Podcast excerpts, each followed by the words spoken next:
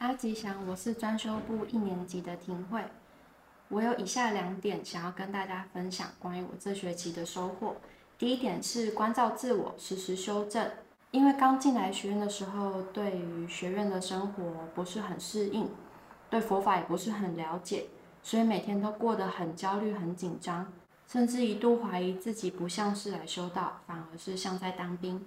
开始面对学院的种种繁琐的规定，我也只是被动的配合，心里实在是很难理解。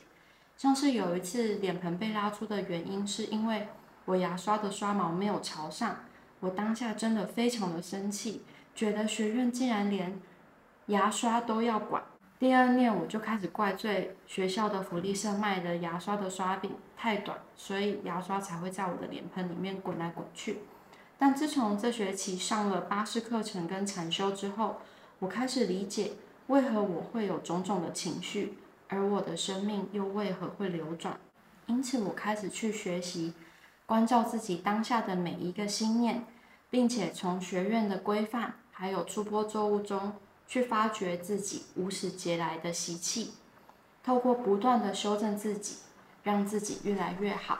第二点是以众为我，我在众中。在还没有进来学院之前，我的个性因为非常独立，所以觉得任何事情其实不大需要别人的帮忙，我可以自己独立完成。因此，对于佛法所说的众缘所成，也实在很难理解。一直到有一天，我在雨后去扫六十坡的时候，整个蚊子大军把我包围，我才突然明白，原来这就是活在众中。而在那同时，我也理解了师父为何说一个修道者要有以众为我、大众第一的处事态度。佛道要在大众中求，而人也没有办法单独生存。此外，我也发觉当心中。有大众的时候，我内心的慈悲心会自然的升起，我执跟烦恼也自然就会减少，内心也会觉得很平静，每天也都会过得很欢喜。最后想要和大家分享的是，师父上人在一九九六年对结业的学生的一段勉励。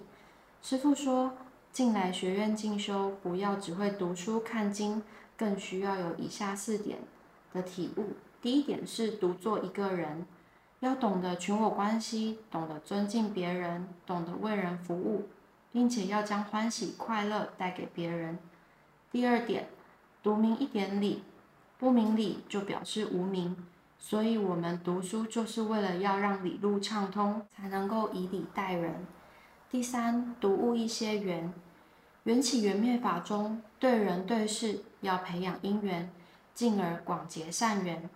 第四，读懂一颗心，学佛要注重因缘，读懂自己的一颗心，心明白了，那么一切就会明白了。